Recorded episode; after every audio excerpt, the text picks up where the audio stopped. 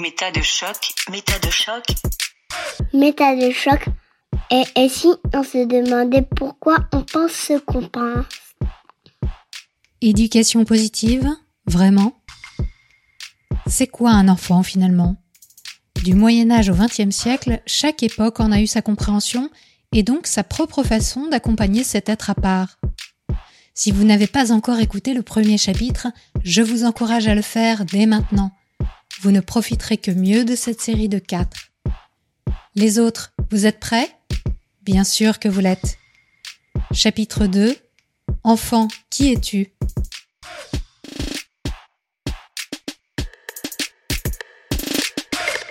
Cette question de la prise en compte de l'enfant, c'est quand même quelque chose qui date de bien avant Rousseau, en fait.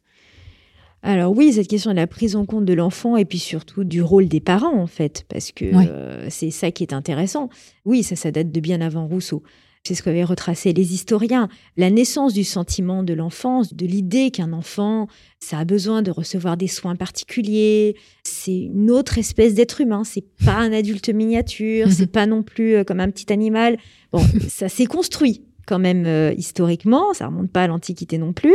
Mais par contre, la question de savoir bah, qu'est-ce que devaient faire les parents, ça, on le retrouve euh, bien, bien avant Rousseau notamment parce que euh, il y a toujours eu des autorités religieuses, idéologiques, pour dire aux parents ce qu'ils avaient à faire et la manière dont ils devaient se comporter pour perpétuer les générations d'une manière qui serait souhaitable mmh. pour la société. Parce qu'il faut bien imaginer que c'est quand même une mission sociale. Élever un enfant, euh, ça veut dire en faire un adulte adéquat pour la communauté. Pour la communauté. Mmh, mmh. Donc évidemment, tout le monde s'en mêle. Et je pense que les parents, finalement, aujourd'hui, euh, ben, on fustige euh, l'infantilisation tout à l'heure, mais euh, ils ont toujours été sous tutelle, ils ont toujours été sous contrôle, là, de manière différente, avec des pouvoirs différents. Parce qu'il est certain que le pater familias romain, il avait quand même un petit peu droit de vie et de mort sur ses enfants. Donc oui, évidemment, le rôle parental est quand même beaucoup plus soumis à l'approbation de la société aujourd'hui qu'il pouvait l'être autrefois. Mais il n'empêche que, en particulier donc dans l'histoire, dès que se constitue un peu le pouvoir de l'Église, il vient limiter les pouvoirs du pater familias, notamment parce que bah, le père n'est plus euh, le représentant du pouvoir, il y a Dieu au-dessus de lui, quoi. Hein. c'est eh un petit peu ça l'idée. Mm. Donc Dieu a un droit de regard, en quelque sorte, sur ce qui va se passer dans les familles, et puis le père doit être en quelque sorte le représentant de Dieu au sein de sa famille. Donc il faut quand même qu'il se mm-hmm. conduise bien. Mm-hmm. Là, on parle de quelle période à peu près? Dès le Moyen Âge, hein, on est dans ces eaux-là. Donc c'est là où on commence à avoir des constructions de la paternité qui vont être différentes de celles qu'on avait dans les temps euh, plus anciens, parce que c'est le début du père éducateur, c'est le début du père qui doit être magnanime quand même, euh, parce qu'il représente le pouvoir divin au sein de sa famille. Mhm. En plus, il y a l'idée que euh, seuls les enfants qui sont dans le mariage sont légitimes, mais que du coup, ben, le père doit, les aliments doit entretenir l'enfant né de son mariage. Bon, avant, euh, on reconnaissait bien les enfants comme on voulait, c'était pas tout à fait, il y a mhm, mhm. plus de marge de manœuvre par rapport à ça. Et puis, petit à petit, on commence à avoir, à partir du XVIe siècle, toute une série de traités d'éducation visant à faire de beaux enfants, mm. les traités de calipédie, littéralement calibo et puis pédie enfant, qui donnent un peu des règles pour bien procréer en fait, pour procréer à la fois de manière morale et puis pour procréer de manière à faire ces beaux enfants. C'est quoi ces, ces règles Dites-nous tout. Il y a plein de choses. Quoi, les secrets? Alors ça, ça règle par exemple à quel moment euh, il faut avoir des rapports sexuels, euh, en fonction des phases de la lune, euh, qu'est-ce qu'il faut manger, euh, quels sont les régimes alimentaires euh, adaptés pour la femme qui veut procréer, pour le mari qui veut procréer. Alors, tous ces conseils-là, ils sont adressés au père, hein, parce que c'est lui qui est le garant, en fait, de cette bonne procréation. Mhm. Ça rappelle vraiment un peu, par le côté un peu superstitieux, un peu insensé, les traités de puriculture qu'on a pu voir après. Et donc adressé aux pères parce que c'était eux qui devaient euh, assurer euh, cette procréation moralement saine mmh. des enfants. Donc en fait, euh, voilà, il y, a, toujours eu un moment donné où on a dit aux parents comment ils devaient s'y prendre, qu'est-ce qu'ils devaient faire pour rester dans les règles. Alors après, évidemment, le, le grand moment de structuration quand même de la fonction parentale, en tout cas le grand moment où la société a commencé à se dire non mais c'est notre affaire, ce qui se passe dans les familles, c'est évidemment le tournant du 19e siècle. parce que c'est au 19e siècle que les pouvoirs publics ont vraiment décidé que euh, ce qui se passait dans les familles, que l'avenir des enfants, euh, ça relevait de leurs compétences, ça relevait même de leurs devoirs, et de pas laisser ça seulement aux parents, de pas laisser uniquement les parents décider. Et ça correspond en fait au moment où euh, ils ont pris conscience de l'ampleur de la mortalité infantile, qui était quand même de... les nouveau-nés avaient 30% de décédés avant leur premier anniversaire en 1740, donc c'est quand même colossal. Énorme. Absolument. Donc voilà, c'est cette prise de conscience. On commence à faire des statistiques, on commence à se rendre compte que c'est pas du tout négligeable, que c'est absolument colossal, et on se dit bah, qu'est-ce qu'on peut pouvoir faire Qu'est-ce qu'on peut mettre en place? Donc c'est tout le moment où, par exemple, euh, on va constituer le corps professionnel des sages-femmes. Hmm. Les matrones, c'est fini, on va plutôt les, diaboliser parce qu'elles sont pas formées, elles sont pas compétentes. Et puis on va commencer à former des sages-femmes, créer des écoles de sages-femmes, des maternités liées à ça. Et en fait, au cours du 19e siècle, on va essayer de constituer un savoir médical pour lutter contre cette mortalité infantile et de le diffuser auprès des parents. Alors ça, c'est pas évident à diffuser parce que faut bien se rendre compte qu'à l'époque, on n'a pas d'école pour tout le monde. Mm. Les gens sont pas forcément, euh, enfin, il y en a beaucoup qui sont illettrés. On parle pas des mêmes enjeux qu'aujourd'hui. C'est pour ça que je citais les sages-femmes. Elles ont joué un rôle absolument colossal parce qu'elles ont joué un rôle d'intermédiaire culturel, parce que souvent elles venaient de milieux modestes et en même temps elles avaient été formées. Donc elles permettaient d'introduire auprès des jeunes mères en particulier des savoirs médicaux pour lutter contre la mortalité infantile. Donc le premier gros décrochage qu'on a dans la mortalité infantile qui fait passer globalement de 30% à 20% au début du 19e siècle, c'est sous l'impulsion de la vaccination contre la variole, parce que c'était vraiment une cause de décès mmh. euh, très, très, très, très, très importante. Et donc voilà, qui a quand même permis d'amener euh, jusqu'à l'éradication totale de la maladie, euh, puisque moi je fais partie de la génération qui n'a pas été vaccinée de la variole parce qu'elle avait été éradiquée. Et puis, euh, mmh. la mortalité infantile a aussi baissé sous l'influence d'autres règles d'hygiène, en particulier tout ce qui était euh, un petit peu un peu asepsie et euh, vulgarisation autour de ça. Et puis bon, après le, deuxième décrochage qu'on a. C'est-à-dire concrètement, c'est se laver les mains. Oui, alors il y avait beaucoup de problèmes autour des biberons parce que bon, la majorité des mères qui allaitaient ou qui mettaient en nourrice, mais parfois il y avait quand même aussi besoin de recourir à des récipients divers et variés pour mettre du lait qui n'était pas forcément du lait de femme. Bon, ça c'était fatal, hein, parce que du lait dans un récipient euh, un peu douteux, euh, hmm. c'est voilà. Oui, ils n'avaient pas conscience en fait qu'il y avait des bactéries, des microbes. Ah ben non, de toute façon c'était découverte de Pasteur, hein, euh, donc non, bien sûr que non, il n'y avait pas conscience qu'il y avait des bactéries. on est encore dans la grande période de hmm. découverte des fièvres perpérales, où des femmes meurent en couche, on ne sait pas trop pourquoi elles ont plein de pus dans le corps, on comprend pas d'où ça vient, on pense que c'est un problème, une dysfonction de des glandes mammaires parce qu'ils comprennent pas qu'est-ce que c'est que ce truc, euh, ce liquide blanc. Non, en fait, c'est du pus, c'est pas du lait. Merci pour le, mmh. déplacement. Donc voilà, on est quand même dans une période où euh, cette mmh. compréhension-là, elle est en train de se mettre en place, mais mmh. c'est pas simple. Oui, où les, les étudiants des facs de médecine passent d'une dissection d'un mort à ça l'accouchement d'une femme sans s'être lavé les mains parce qu'ils avaient aucune idée. Euh, parce que je pensais pas que c'était un effectivement, toutes les femmes mouraient à ce moment-là quand elles Absolument. Puis dans des conditions horribles, hein, c'est des septicémies, euh, c'était déchirant de voilà, enfin les, les, médecins qui en témoignent, euh, en particulier là, il y a, bah, y a Semmelweis hein, qui est resté célèbre pour ça. Il faut absolument lire sa, sa biographie parce que il est mort euh, dans des, enfin on l'a on l'a mis en doute toute sa vie, on l'a traité de, de, tous les noms et lui il en était malade de voir ces femmes mourir. lui jeune médecin avec la responsabilité d'un service sans rien pouvoir faire. Non, c'est vraiment. Il faut dire ce qu'il a fait.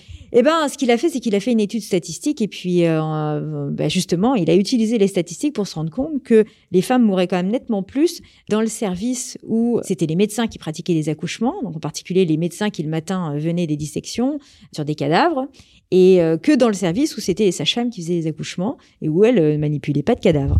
Et donc, il a proposé des règles de lavage de mains. Alors, à l'époque, je crois que c'était plus ou moins à l'eau de Javel. Enfin bon, c'était quand même autre chose que notre gel hydroalcoolique, on va dire. et, et il y a eu des réticences absolument dingues. On disait mais comment? Mais vous nous accusez en fait d'apporter le mal. Mmh, mmh, euh. Et donc, euh, non, non, il avait des médecins qui refusaient de se laver les mains. Enfin bref, exactement mmh. euh, le même genre de réticence qu'on peut retrouver encore de nos jours, on va dire, sur d'autres sujets, bien évidemment, puisqu'on n'en est pas au même stade de compréhension. Mais les processus de résistance mentale sont à peu près les mêmes. Et en tout cas, il, est mort dans des conditions vraiment, euh, enfin, il n'a jamais eu la reconnaissance de ses travaux pour ses de travaux. son apport, euh, ouais. et de son énorme. apport. Donc voilà, donc en gros, au 19e siècle, on a ce savoir scientifique qui euh, s'affirme et qui, petit à petit, essaye de se diffuser auprès des familles pour limiter la mortalité infantile. Et c'est pas une chose facile parce que l'éducation des enfants, à l'époque, c'est surtout quelque chose qui se transmet de mère en fille. Donc il y a des savoirs populaires sur la manière de soigner un enfant, sur la manière de nourrir un enfant. Et les puriculteurs, ben, eux-mêmes, ils sont un peu en construction de leur savoir. Donc, il y a des choses, ils savent plutôt bien, mais il y a des choses, ils savent pas trop. Mais ils essayent de faire pour le mieux. Et donc, dans leur tête, ils veulent remplacer ces savoirs populaires par des savoirs scientifiques. Donc, ça, c'est très bien décrit dans le livre du sociologue euh, Luc Boltanski, euh, Prime éducation et morale de classe, où, ben, en fait, on se rend compte que les pouvoirs publics sont un peu face à une espèce de dilemme, voilà. Parce que, ben, pour remplacer ce savoir scientifique, il faut diaboliser le savoir populaire. Et en même temps, le savoir populaire, ben, il jouait un certain rôle de cohésion Mhm, à l'intérieur des mhm. familles, parce que, Mhm. ben oui, les, les grand-mères, eh ben, Mhm. elles pouvaient transmettre à leurs filles. Mhm. Et en même temps, ben, fallait bien mettre autre chose, puisque ben, il y avait des savoirs qui n'étaient pas adéquats. Et puis dans l'eau, bah, il y a aussi des savoirs que les puriculteurs ont proposés, mais qui n'étaient pas non plus adéquats. Par exemple, c'est à eux qu'on doit quand même le fait de ne pas allaiter un enfant à la demande. Bon, il a fallu du temps pour revenir et dire, bah si, en fait, euh, quand un bébé a faim, faut lui donner euh, le sein, il n'y a pas de problème, euh, c'est comme ça qu'il grossit bien. Parce que à l'époque, ben, il y avait ce côté, on va tout rationaliser, euh, on veut des heures fixes, on veut mesurer, on veut et, et bon, ben, on a aussi quelque part à ce moment-là perdu de vue que ben, il y avait une partie du soin aux enfants qui fonctionnait quand même assez bien, euh, j'allais dire naturellement, parce que bah oui, euh, les mamans euh, étaient en capacité de, de pouvoir répondre, Oui, qui aux s'était besoins de acquise leur au fil du temps. qui s'étaient acquises au fil du temps, et que bah oui, Il y avait quand même des choses à garder. il y avait des choses à garder. Mais donc voilà, il y a eu ce dilemme au moment du 19e avec quand même un fort pouvoir des puriculteurs. Euh, et c'est à ce moment-là que, ben oui, les savoirs de la génération d'au-dessus ont commencé à être un peu obsolètes. Vous savez, le côté bah, qu'aujourd'hui les grands-parents connaissent bien, en disant, oh là là, Mhm. moi on me disait autre chose, toi on me dit ça.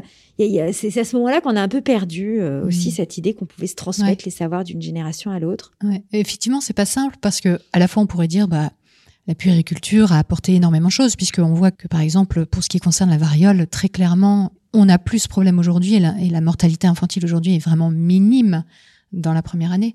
On n'est plus du tout à ces fameux 30%.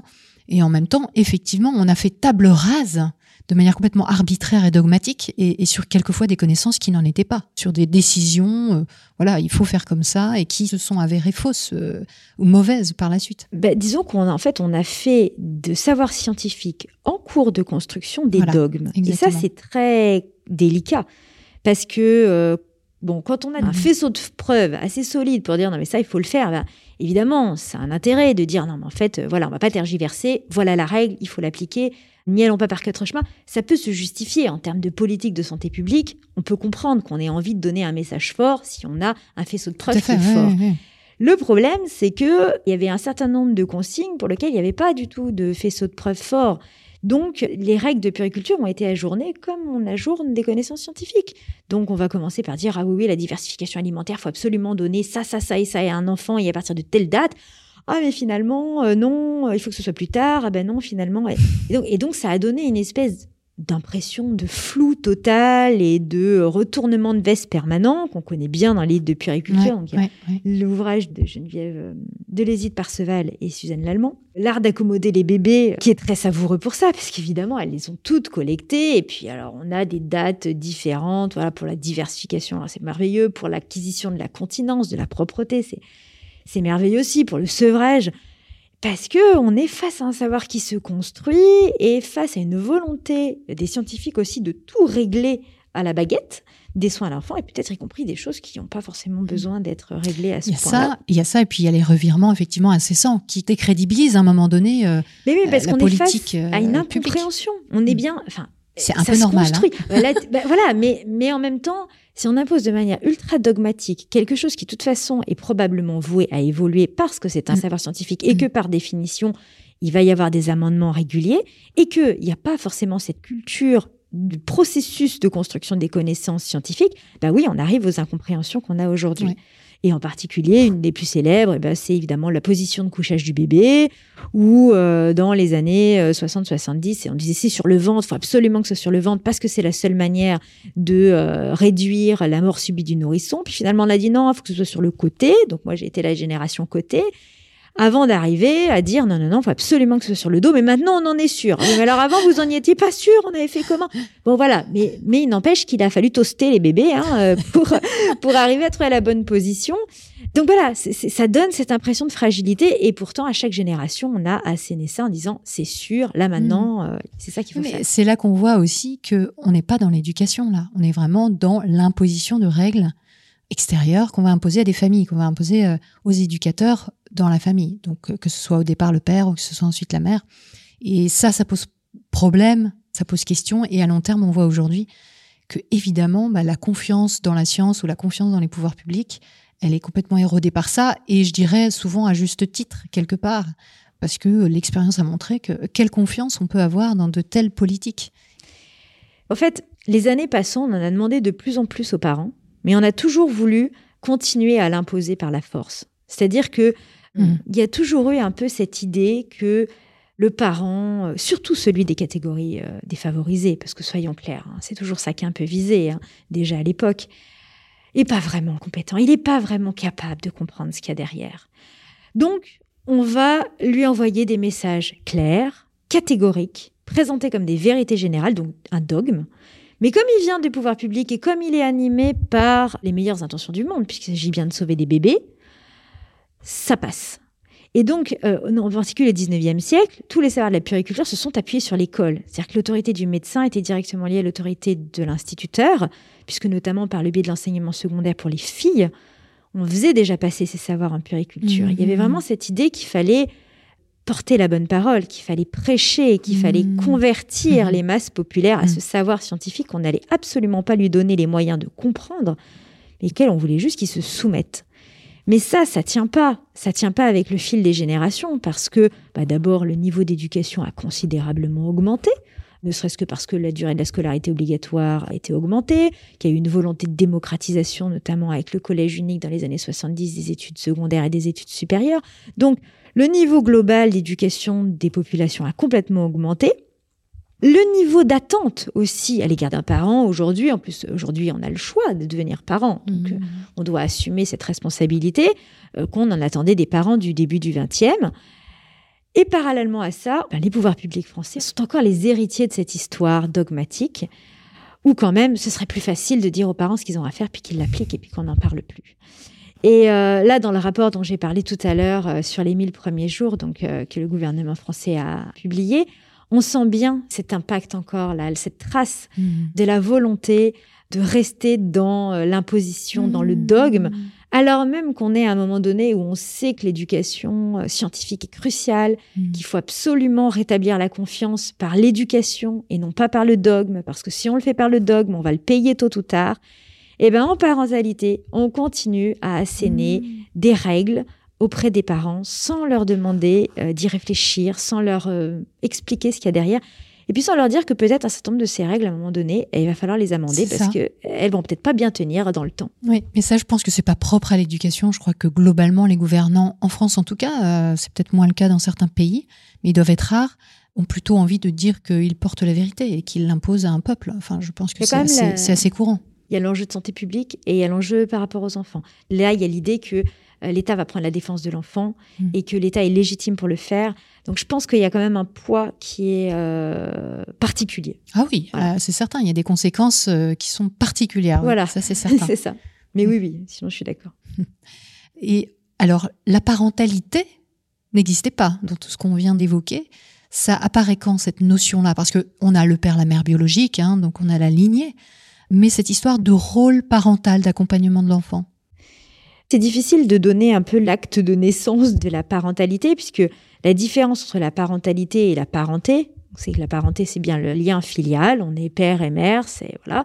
Puis la parentalité, c'est vraiment cette idée que euh, être parent, c'est un rôle, c'est une posture, on le réfléchit, on le construit aussi. Hein, cette idée que euh, on, ne naît pas parent, on le devient. Euh, voilà, c'est ça l'idée de la parentalité.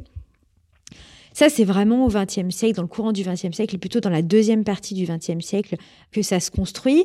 Alors, euh, de manière quand même euh, liée euh, avec ce qui se passe au début du XXe siècle dans le courant de l'éducation quand même, parce que commence à réfléchir à l'éducation de l'enfant, à comment un enfant euh, va apprendre, comment il va se développer, quel est le rôle des adultes autour de lui pour euh, l'accompagner dans ce développement, l'accompagner dans cet apprentissage. Et donc, ben, on commence à réfléchir au rôle des éducateurs, au rôle des, des enseignants. Et petit à petit, cette réflexion-là, elle se diffuse dans la société.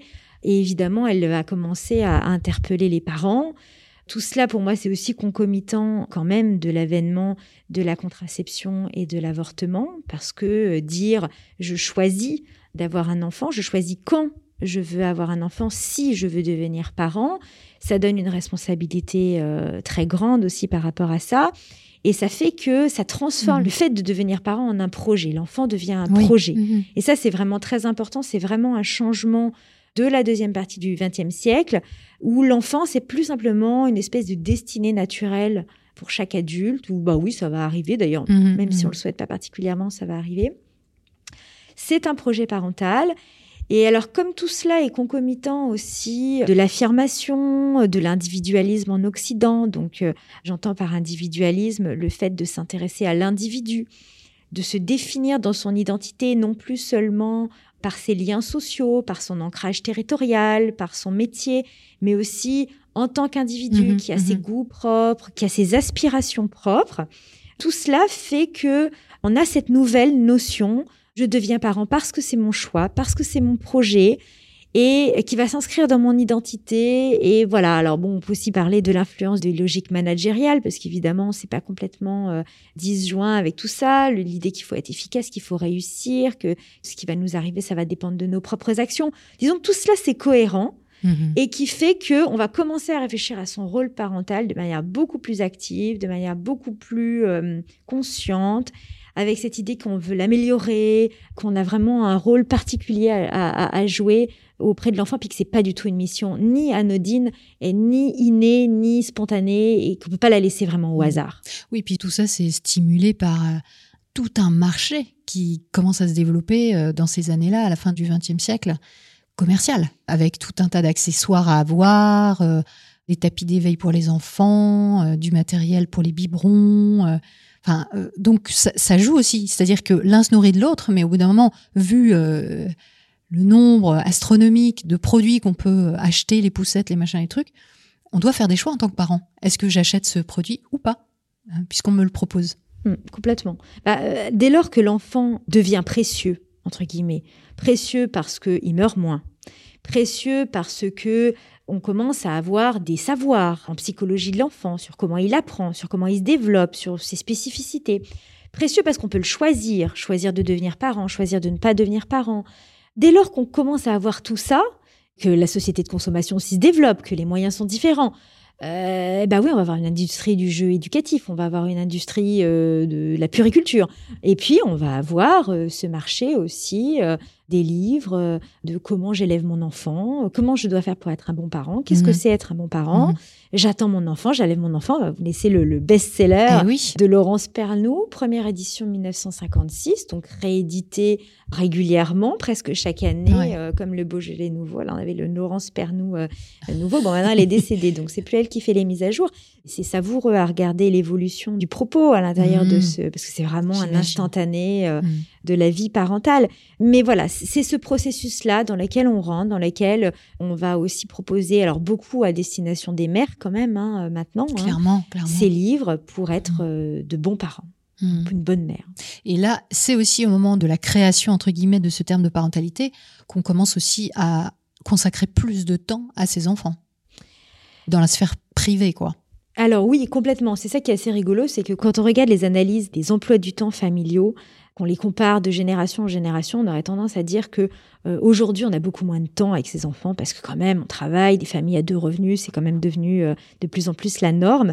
Et en fait, ben non, c'est pas du tout le cas. Euh, on passe plus de temps aujourd'hui avec nos enfants que c'était le cas il y a quelques décennies. La différence, elle est assez simple, c'est qu'on est quand même beaucoup libéré de tâches ménagères quotidiennes. Voilà, maintenant on a laver le linge à la main. Tout à fait, voilà. Donc ça nous permet aussi d'avoir, malgré le fait qu'il y ait un travail, deux parents qui mmh. travaillent, mmh. un temps en famille consacré, et puis on, a beaucoup plus d'appétence aussi pour ça. On a beaucoup plus l'impression que c'est notre rôle, et on laisse beaucoup moins les enfants. Euh, enfin voilà, aujourd'hui, il paraîtrait totalement euh, ce serait de la mauvaise parentalité de laisser son enfant jouer dehors sans forcément savoir exactement où est-ce qu'il est. Ça, c'est sûr. que euh, dans les années 1950, on a des photos d'enfants sur les terrains vagues, on a les récits du petit Nicolas où il va jouer avec ses petits copains euh, mm. dans le fameux terrain vague où il y a la voiture cassée, etc. Mm. tout le monde va très bien. Enfin, on considère pas du tout que les parents sont des parents, euh, des missionnaires, mauvais. Donc voilà, il y a ce temps-là mm. qui est totalement différent et ce rapport-là différent. Donc en fait, si on retrace un peu l'histoire, si on la résume, on est passé d'un dogme religieux au départ à un dogme médical, puis ensuite on peut dire à un dogme commercial quand même, parce que ça a beaucoup beaucoup formaté les esprits, tous ces produits qui étaient vendus comme étant le meilleur produit euh, à proposer à ses enfants. Et il y a eu aussi dans les années 60-70 euh, la vulgarisation de la psychanalyse, mm. avec Dolto notamment, qui a été extrêmement mm. présente puisqu'elle avait une émission euh, à, la radio où elle donnait des recettes. Elle disait vraiment la manière dont on doit euh, mm. s'adresser à un enfant, élever mm. un enfant, écouter un enfant, etc. Oui, oui, tout à fait, tout à fait. Ben, la deuxième partie du XXe siècle, c'est le grand moment où se démocratise à la fois tous les savoirs issus de la psychologie, psychanalyse, euh, puisque c'était le courant majoritaire en France. En France, ouais. Mais c'est vraiment une psychologisation des esprits. Je pense que c'est, oui, il faut le préciser.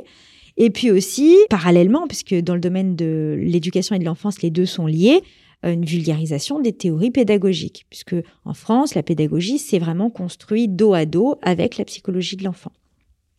Après, euh, bon, je pense que, enfin, Françoise Dolto, euh, il y a eu un tournant aussi dans ce qu'elle a pu dire qui n'était pas inintéressant, ne serait-ce qu'en lien avec euh, les théories de l'attachement dont on a parlé tout à l'heure. Au sortir de la Deuxième Guerre mondiale, dire l'enfant a quelque chose à nous dire, il faut s'adresser à un enfant, il faut considérer l'enfant comme une personne. Bien sûr, on peut faire un lien avec euh, son ancrage psychanalytique et puis on peut aussi euh, inscrire ça dans une évolution sociale qui était mmh. souhaitée et souhaitable mmh. de reconnaissance euh, du statut de l'enfant. Donc ce que je veux dire, c'est que sa parole, elle s'inscrit effectivement dans cette diffusion des savoirs psychologiques, psychanalytiques. Elle s'inscrit aussi dans une mutation sociale globale de changement de point de vue sur l'enfant, de changement de regard sur l'enfant qui était attendu où on commençait à remettre en question l'éducation euh, très autoritaire, ce mmh. rapport très asymétrique entre les parents et les enfants, pour aller vers quelque chose de beaucoup plus négocié, une éducation où on va s'écouter, on va coopérer. Mmh. Euh. La prise en compte de l'enfant. Oui, la prise en compte de l'enfant. Et, voilà, être capable de dire, euh, moi, parent, certes, je suis dans une relation asymétrique où je suis responsable de mon enfant, mais c'est pas pour autant qu'il n'est pas mon égal d'une certaine manière. Et tout ce paradoxe entre mon enfant est à la fois petit et donc doit nécessiter d'être protégé, et moi je suis l'adulte qui le protège, et en même temps, en tant que personne, il est mon égal, qui est le grand paradoxe des droits de l'enfant avec lequel on mmh. vit aujourd'hui, et puis qui est intéressant, enfin, avec un paradoxe stimulant.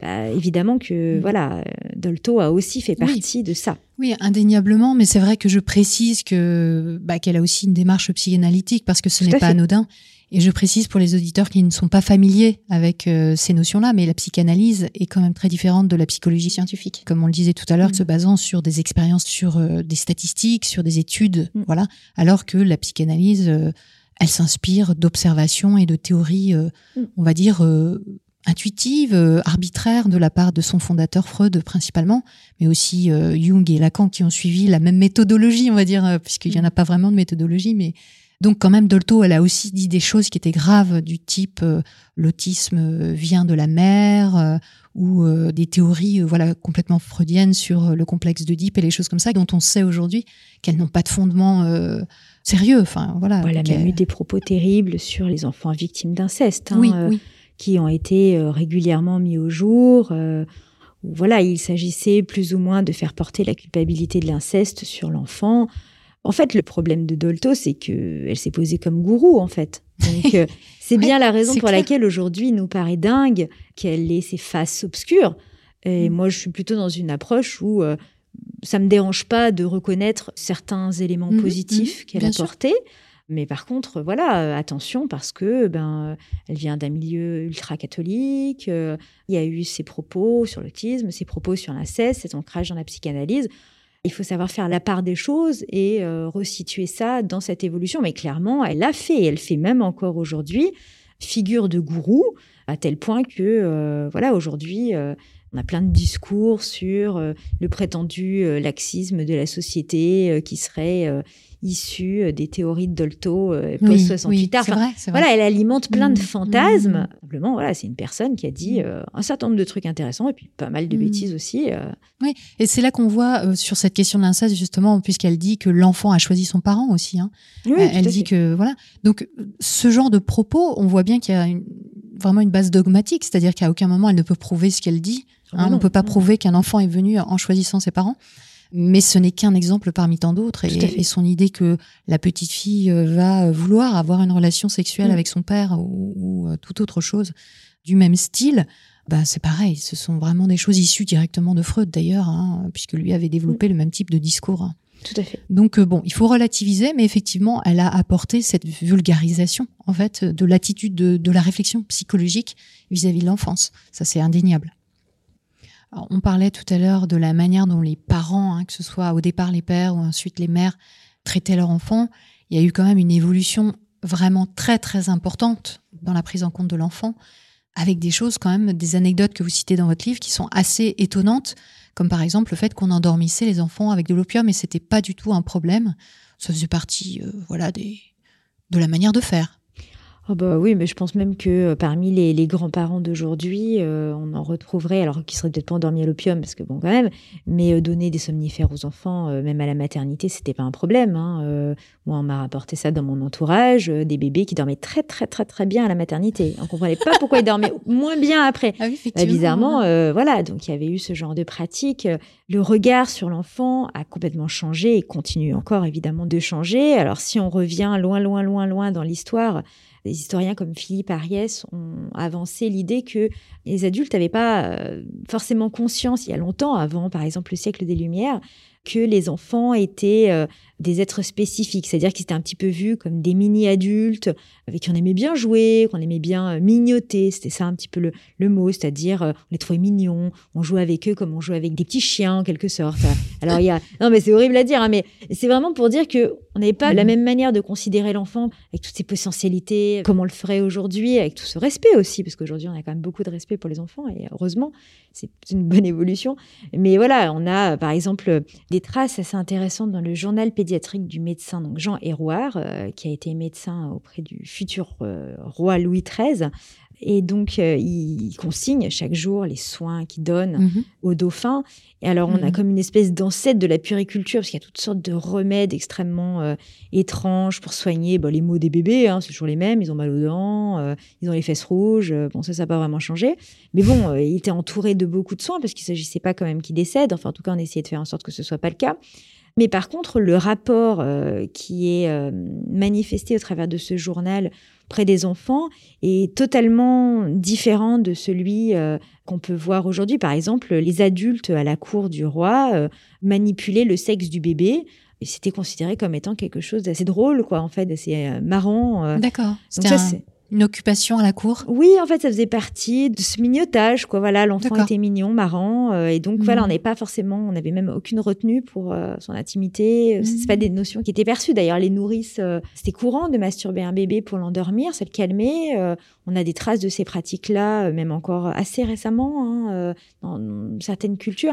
Les garçons et les filles? Alors, je, moi, j'ai eu des données sur les garçons. Pour les filles, je sais pas. Ce qu'on m'a rapporté, euh, y compris euh, après la deuxième moitié du XXe siècle, c'était pour des garçons. D'accord.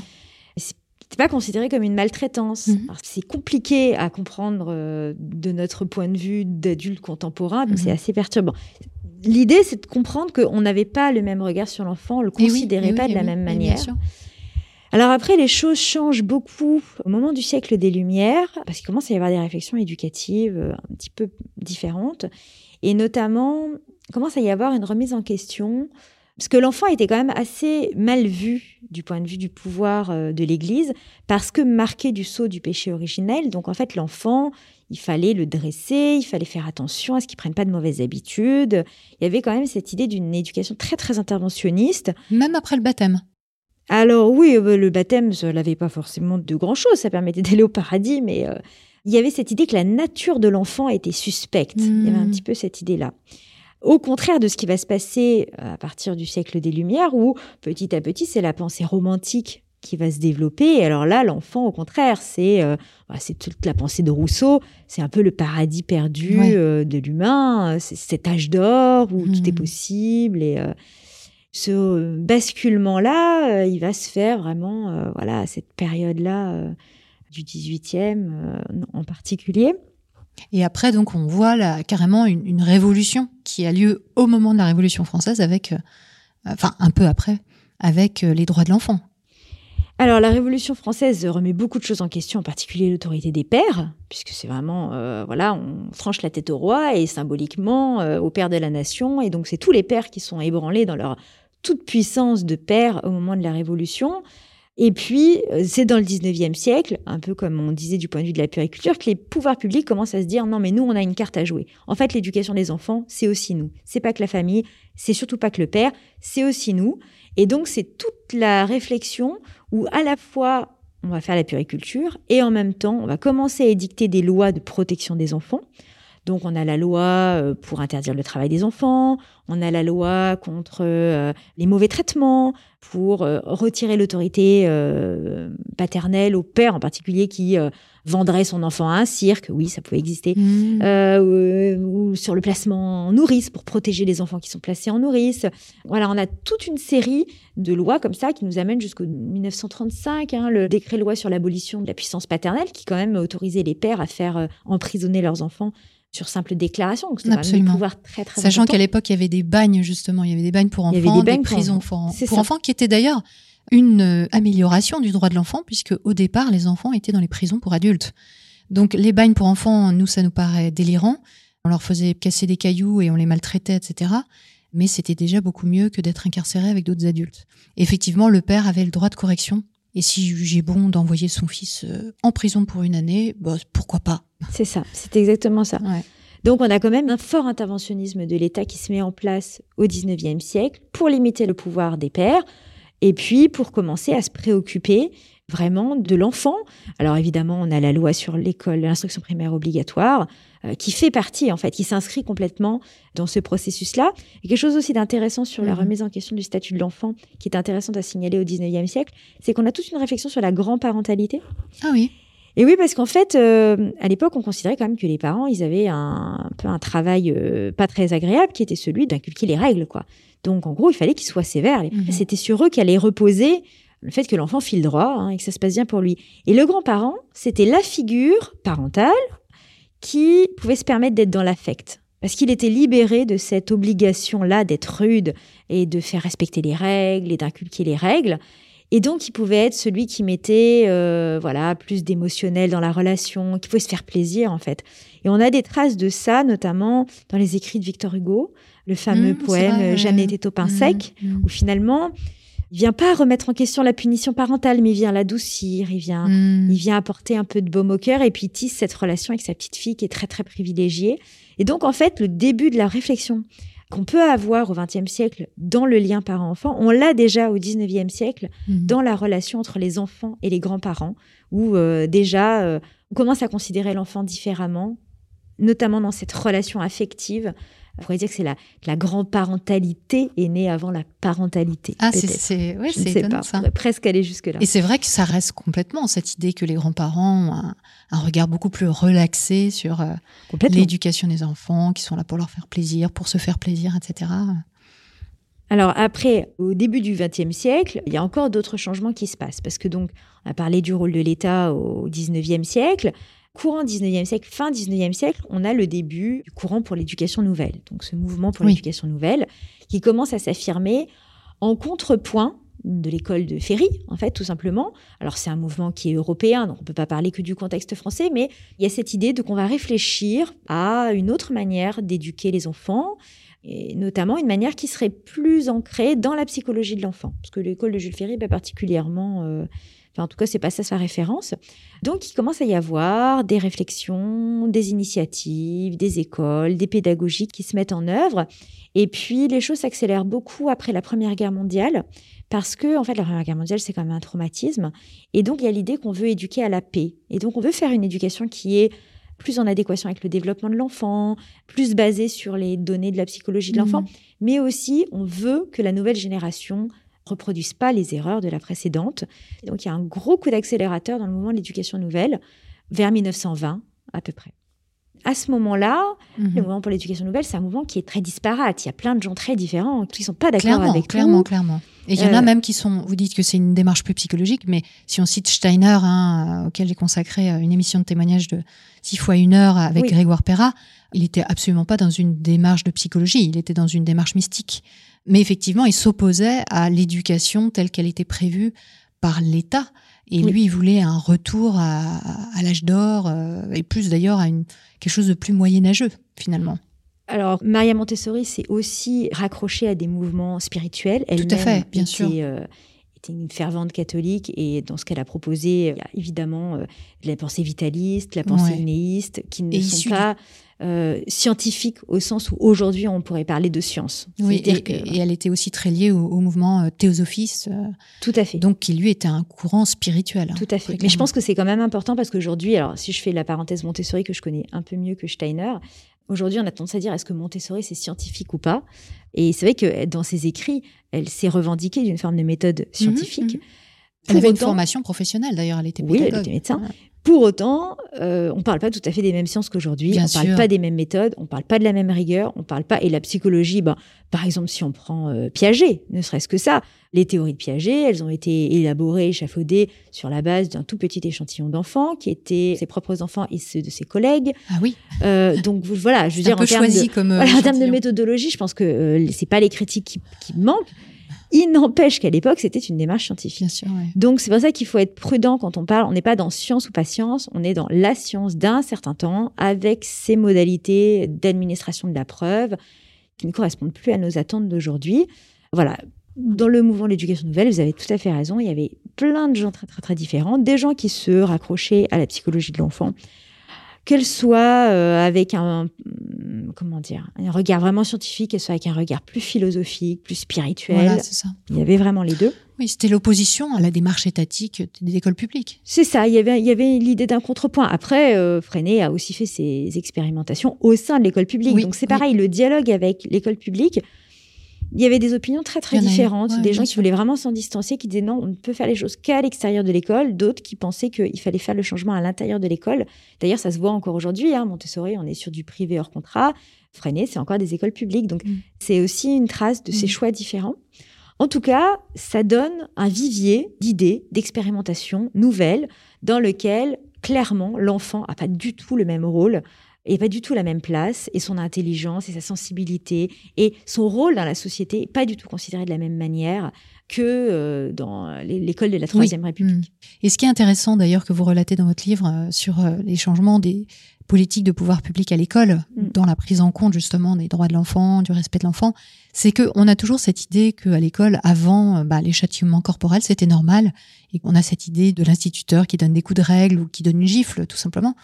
Et en fait, non, c'était pas du tout prévu. C'était même euh, quelque chose qui était plutôt réprouvé. Euh, un instituteur qui en venait euh, à la force comme ça avec un élève. Alors en France, c'était officiellement interdit parce que c'était. Ça l'a toujours été. Ça l'a toujours été. C'est ça. C'était considéré comme étant un mauvais comportement. Quoi. En fait, c'était être un mauvais éducateur que de faire ça. Bon, après, dans les faits, on sait que ça a eu lieu et jusqu'à une période très récente. Donc, euh, euh et assez ouvertement, finalement. Assez ouvertement. Euh, moi-même, j'ai vu des fessées de culottés dans ma classe de maternelle. Donc, ah, tout de même Tout de même. Donc, voilà, il n'y a pas de problème. Mais on n'est pas dans la doctrine, par exemple, qu'il y a eu au Royaume-Uni, où là, les châtiments corporels étaient complètement explicites et complètement revendiqués, complètement assumés. Euh, il y avait même des tableaux, euh, voilà, disant qu'est-ce qu'on devait recevoir en fonction de ce qu'on avait fait. Enfin, c'était quand même ah très. Régenté. C'était pas le même rapport du tout.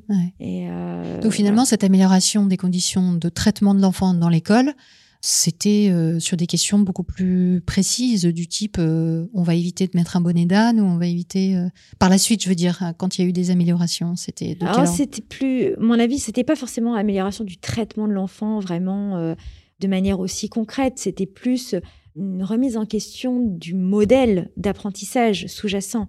En fait comment dire on est plutôt passé d'un enseignement très magistral comme je disais tout à l'heure, avec cette idée que l'enfant, c'est un peu une cire vierge dans laquelle on va faire rentrer des connaissances avec l'autorité du maître. Euh, il a tous les savoirs, l'enfant n'en a aucun, et finalement, on va déverser ça. L'idée du moment pour l'éducation nouvelle, c'est plutôt de faire rentrer euh, dans les mentalités une approche plus constructiviste de la connaissance, de se dire, ben, L'enfant, il apprend aussi au contact du monde, il apprend en faisant, euh, il apprend par essai et erreur, euh, il apprend avec ses pairs, il apprend dans l'interaction avec les autres. Donc le constructivisme et le socio-constructivisme, qui sont quand même des modèles d'apprentissage différents de ceux qui étaient proposés euh, par la Troisième République, qui étaient beaucoup plus mmh. magistrales. Je pense que tout ça a participé d'un changement global où effectivement, à partir du moment où on considère que l'enfant, il doit se développer au contact du monde, que sa parole a de la valeur, que son activité a de la valeur, que ce qui fait que ses jeux ont de la valeur, eh ben évidemment, on peut plus le traiter de la même manière et il mmh. paraît insensé de lui faire violence. De l'humilier. De l'humilier. Alors après, on a un penseur de l'éducation nouvelle qui est très très très oublié. C'est Janusz Korczak, moi j'aime beaucoup citer parce que ses propos sont proprement révolutionnaires, moi je trouve en tout cas, sa vision sur l'enfant est révolutionnaire. C'était un médecin et qui était en charge d'un orphelinat euh, d'enfants juifs pendant la Deuxième Guerre mondiale. Et donc, qui lui, en fait, a beaucoup écrit sur le statut de l'enfant, et en particulier pour dénoncer à quel point le statut de l'enfant était misérable. En fait, pour lui, un enfant euh, a moins qu'un clochard, qu'à moins que le, plus pauvre des adultes. Mm. Il ne possède rien, il n'a pas le droit de vendre ses biens, il n'a pas le droit de les échanger, il n'a pas le droit de les casser. Euh, on va lui dire comment s'habiller, quand s'habiller, qu'est-ce qu'il doit manger, quand il doit manger. En fait, sa vie est totalement euh, sous contrôle de celle des adultes. Et donc, lui, il va défendre la condition enfantine. Et dans son orphelinat, il va mhm. essayer de mettre en place des outils démocratiques. Donc dans le ghetto de Varsovie. Absolument. Mhm. Euh, pour redonner du pouvoir aux enfants. Mhm. Et alors, euh, ces outils, c'est des conseils d'enfants, c'est des assemblées d'enfants. Et puis, il y a d'autres outils, par exemple, euh, pour limiter les bagarres entre enfants. il leur a dit, OK, moi, c'est OK si vous voulez vous battre, mais 24 heures à l'avance, vous devrez déposer les motifs de votre grief. Euh, voilà, il va falloir consigner sur un cahier ou je sais plus, dans une boîte à lettres, les, les motifs. Donc bah forcément, quand on prend 24 heures à l'avance le temps de se dire pourquoi on a envie de se casser la figure, eh ben on le fait beaucoup moins. Donc en fait voilà, il avait vraiment une, une capacité de réflexion. Il leur, il a fait monter mm. des choses absolument incroyables, une, vraie, petite république des enfants. Mm. Et qui est resté célèbre en particulier parce que euh, il a accompagné les enfants en déportation. Donc il est mort avec eux en déportation. Mm. Et donc, il a été l'inspirateur des droits de l'enfant, de la Convention internationale pour les droits de l'enfant. Et ce qu'il disait à cette époque, c'était complètement avant-gardiste. Et effectivement, il se rattrache euh, aussi au, courant pour l'éducation nouvelle. Oui, parce que finalement, le, fait que l'enfant soit une personne, c'est vraiment une idée récente, vraiment une personne à part entière. Oui. je veux dire, quand on voit par exemple que les bébés n'avaient pas droit à une anesthésie euh, quand ils étaient opérés jusque dans les années, je sais pas, 70-80, en France, ça pose quand même question. On se demande, euh, ah bon, bah alors, euh, ils ressentent rien, les bébés?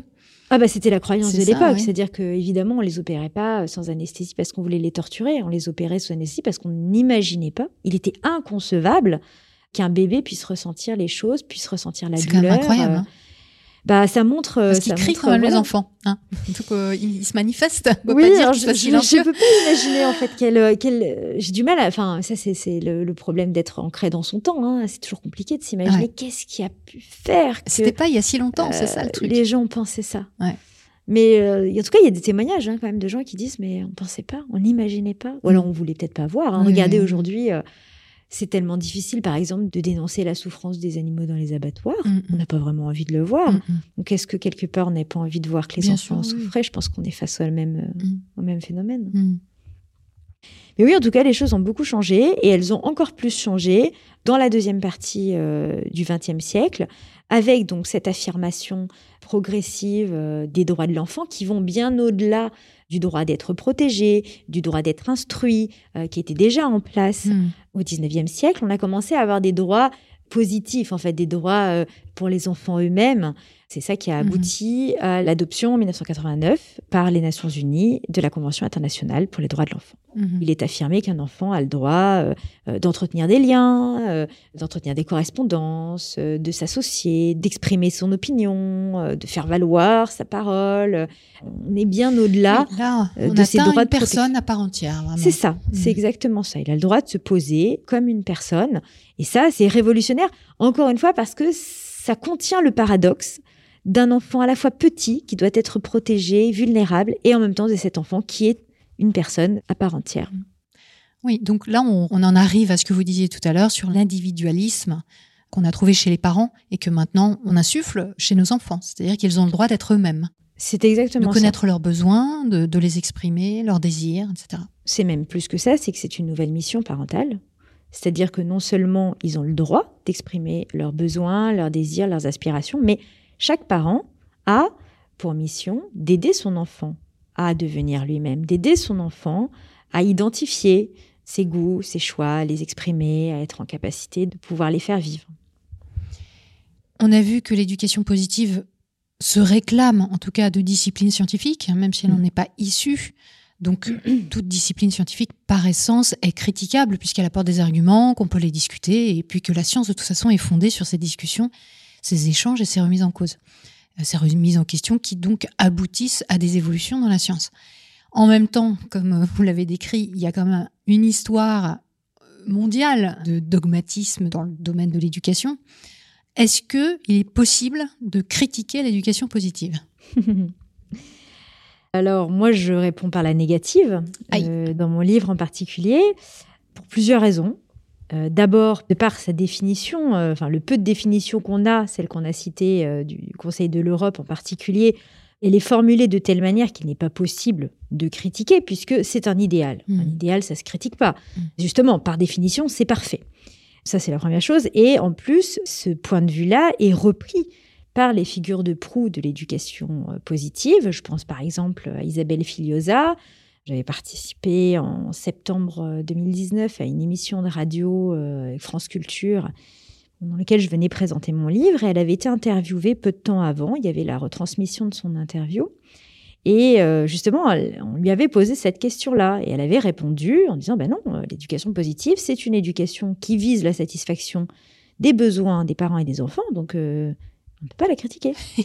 Ça part mal, ça part mal. Bah, ça- voilà, c'est ça. Donc en fait, c'est posé comme et, et- et dans, et dans les faits, quand on, on les formule, les critiques, euh, moi ça a été mon cas, puisqu'avant d'écrire le livre, j'avais écrit un, un article pour le magazine Learning Slate, euh, dans lequel je commençais à formuler les questions que j'ai développées un peu plus longuement dans mon livre.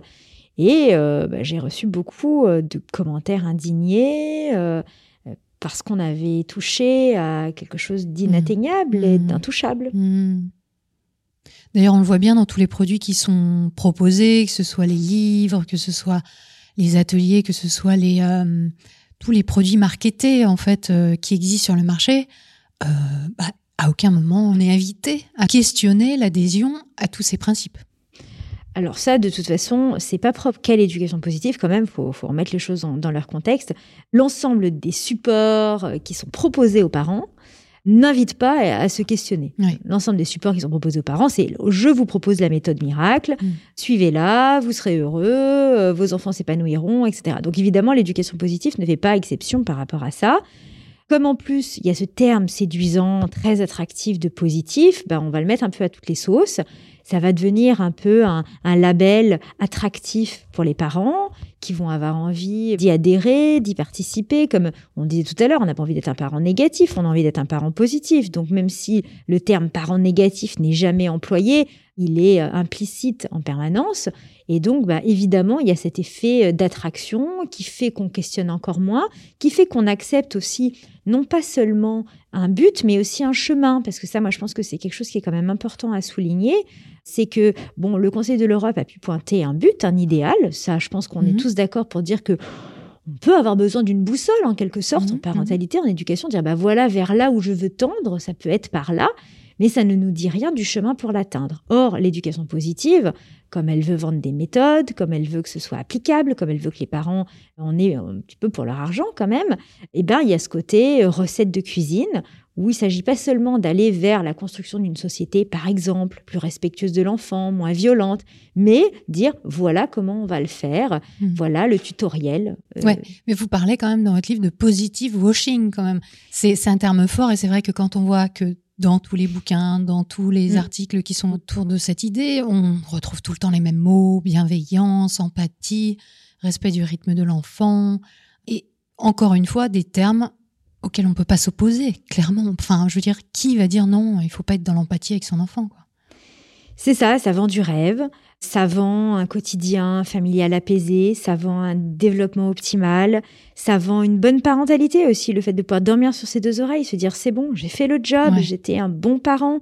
En fait, ça surfe sur euh, toutes les difficultés et tous les espoirs des parents. Donc oui, moi je parle de positive washing parce que pour moi, il y a quand même cette idée de coquille vide avec ses mots-clés, avec ses, ses petits smileys, avec cette manière de parler qui euh, fait un peu son beurre sur, euh, bah, sur les difficultés parentales, parce que on est quand même dans une société où euh, il y a énormément de pression qui repose sur le dos des parents. On attend tout des parents. Il y a quand même euh, 5 à 10% de burn-out parentaux. Enfin, c'est pas une fonction facile. Donc, vendre une méthode miracle qui ferait que les enfants se rouleraient plus par terre au supermarché, euh, qu'ils obéiraient, euh, euh, mais qu'en même temps, ils se développeraient de manière optimale et qu'ils deviendraient tous des Steve Jobs. Et Mhm. ben, évidemment, ça fait Ouais. plaisir et ça fait envie à tout le monde. Et, et d'ailleurs, le business euh, de l'éducation positive, il est bien là. Enfin, je veux dire, il existe. Euh, Vous parliez d'Isabelle Fioza. Effectivement, elle a sorti son best-seller euh, Mm. J'ai tout essayé, vendu à 62 000 exemplaires, mais elle n'est pas la seule. Il y a aussi Catherine euh, Dumonteil-Crémer qui a sorti un livre à 55 000 exemplaires, Élever son enfant autrement. Ou encore Olivier Morel, La fessée, 25 000 exemplaires. Donc, on voit qu'il y a un vrai, vrai, vrai marché et des vraies attentes. Et quelque part, on les comprend puisque les parents se posent beaucoup de questions. C'est même pas ça le problème, mais effectivement, il y a une sorte de réponse clé en main vers laquelle les parents peuvent être attirés, tout simplement, comme vous le dites, euh, assez simplement. Mais après, le problème, c'est que on va aussi avoir euh, tout un développement autour des stages. C'est ça qui me paraît encore plus problématique parce qu'il y a Mhm. plein de livres qui se vendent très très bien. Les best-sellers, c'est pas scandaleux euh, particulièrement de, Non. de faire un best-seller. Par contre, ce qu'il faut bien comprendre, c'est que dans la majorité des cas, ces livres, c'est un peu des produits d'appel. Parce que ça, ça vaut pas trop cher. Un livre, il y a quand même beaucoup de parents qui peuvent s'en payer un. Je dis pas tous, mais quand même pas mal. Mais c'est souvent pas applicable. Parce que euh, ça va être un résumé de la méthode proposée par les gens. Parce qu'il va y avoir quelques idées. Parce que ça va être tellement des recettes que globalement, c'est voué à ne pas fonctionner. Parce que voilà, chaque enfant est spécifique. Les trucs et astuces. Voilà, c'est le côté truc et astuce. Et comme ça marche pas, bah, les parents se disent pas c'est parce que l'astuce est pas bonne, ils se disent c'est parce que je l'ai mal appliquée, c'est parce que Mm. je l'ai mal comprise. Mm. Donc en général, il va s'enclencher une deuxième phase où le parent dit bon bah moi j'ai tout bien fait, j'ai bien euh, acheté mon livre, je l'ai lu de A à Z, j'ai essayé, ça n'a pas marché. Alors qu'est-ce qu'on fait? J'ai toujours une crise au supermarché. Il veut pas mettre ses bottes quand il pleut. Ouais, ou moi je veut me pas suis encore énervée, j'arrive pas à rester calme, j'arrive pas à faire ce qu'on me dit de faire dans ce livre, Mm. tout simplement. Mm. Et donc là, il y a un certain nombre de parents qui décident d'investir dans des ateliers, c'est-à-dire de suivre des ateliers dans lesquels on va mettre en pratique les principes, les conseils, euh, les méthodes qui sont euh, prônées par les différents auteurs. De manière très différente, ça peut être des ateliers euh, sur des cycles courts, sur des cycles plus longs. Maintenant, il y a des MOOC, enfin des trucs en ligne, Oui, euh, ouais. il y a des formations en ligne, il y a toute une, une offre très très diverse. Il y en a pour tous les goûts, euh, pour toutes les bourses presque aussi. Mais à chaque fois, ça représente quand même un certain investissement. Et, et c'est devenu, en tout cas pour certains parents, moi je l'ai entendu dans la bouche de certains, le truc un peu qu'on va faire, enfin, comment dire, un peu comme on va acheter la belle poussette parce que Mhm. quand même notre enfant le vaut bien. Ben, On Mhm. va aussi faire ce stage parce que notre enfant le vaut bien. Donc c'est un vrai investissement et les gens regardent pas à la dépense tant l'enjeu est fort et tant il s'agit de prouver à quel point on est investi dans sa parentalité. Ça valorise en tant que parent d'investir. Ouais, ça rassure aussi. On se dit, oh, moi j'ai fait ce qu'il fallait, euh, etc. Donc il y a toute cette euh, industrie des ateliers qui rapporte quand même pas mal puisqu'il y a des gens qui vont se faire former, parce qu'évidemment, on a le premier stade des parents qui se forment, et puis évidemment, euh, le stade de la formation de formateurs. Donc, euh, il y a les figures de proue de l'éducation positive qui vont aller former des gens qui ensuite pourront bénéficier de l'aura de leur nom pour eux-mêmes. Devenir euh, coach parental. Donc il y a toute une galaxie mmh. de nouveaux métiers mmh, euh, mmh, qui se sont créés autour de ça, accompagnant la parentalité, consultant parentalité, coach parental en fonction des sensibilités, en fonction des formateurs. Et, là, il y a la même rhétorique autour de l'argent. C'est-à-dire que moi, j'ai pu échanger avec certains de ces organismes de formation parce que là, c'est encore des coûts bien plus élevés. Hein. Formation euh, pour les parents, ça se compte en quelques centaines d'euros. La formation pour les formateurs, là, c'est quelques milliers d'euros. Et oui, hein. et oui. ça peut même aller jusqu'à 10 000 euros. Euh, c'est ça. Sur des formations sur plusieurs années. C'est ça, c'est exactement ça. Et donc, moi, je demandais, mais comment ils trouvent l'argent, ces gens-là? Mhm. Et la personne me disait, ils se débrouillent bien, parce que quand même, c'est une manière de montrer sa motivation. Donc, il y avait des gens qui avaient fait des crowdfunding, des gens qui avaient fait des emprunts mhm. familiaux, mhm. des gens qui s'étaient quand même fichus un peu euh, en difficulté pour réussir à faire ce genre de formation avec, parce que ça aussi il faut le dire, des espoirs pas toujours euh, atteints, dans le sens où euh, il n'y a quand même pas tant de monde que ça qui vit du coaching en France et du coaching parental en particulier. Mmh. Donc ça se vend comme euh, une activité valorisante, notamment par exemple pour des mamans qui seraient en reconversion, qui trouveraient plus trop leur compte depuis la naissance de leur enfant dans leur emploi et qui vont se reconvertir parce que finalement, ça leur apparaît comme une formation qui est en adéquation avec leur nouveau mode de vie, mhm. avec leurs valeurs, et qui leur est accessible, mhm. et, voilà, et leurs intérêts, et qui se retrouvent quand même avec une situation d'indépendante dont elle va avoir des difficultés à vivre. Parce que simplement, euh, voilà, c'est une réalité du coaching, ça fait pas vivre grand monde. Il y a quelques grands noms qui se font beaucoup d'argent et beaucoup qui n'en vivent mhm. pas du tout. Euh, simplement. Vous parliez des livres comme produits d'appel, mais comme autres produits d'appel, il y a toutes les vidéos YouTube. Et alors là, c'est pareil, c'est-à-dire que c'est des conseils euh, délivrés gratuitement donc sur les vidéos, mais il y a toujours le petit mot à la fin euh, pour telle formation, pour tel stage, euh, etc. Donc là, il y a aussi des grandes stars et qui ne publient pas forcément de livres, mais qui sont aussi très très suivis qui vont proposer des stages SOS scolaires ou mm. d'accompagnement à la carte, etc.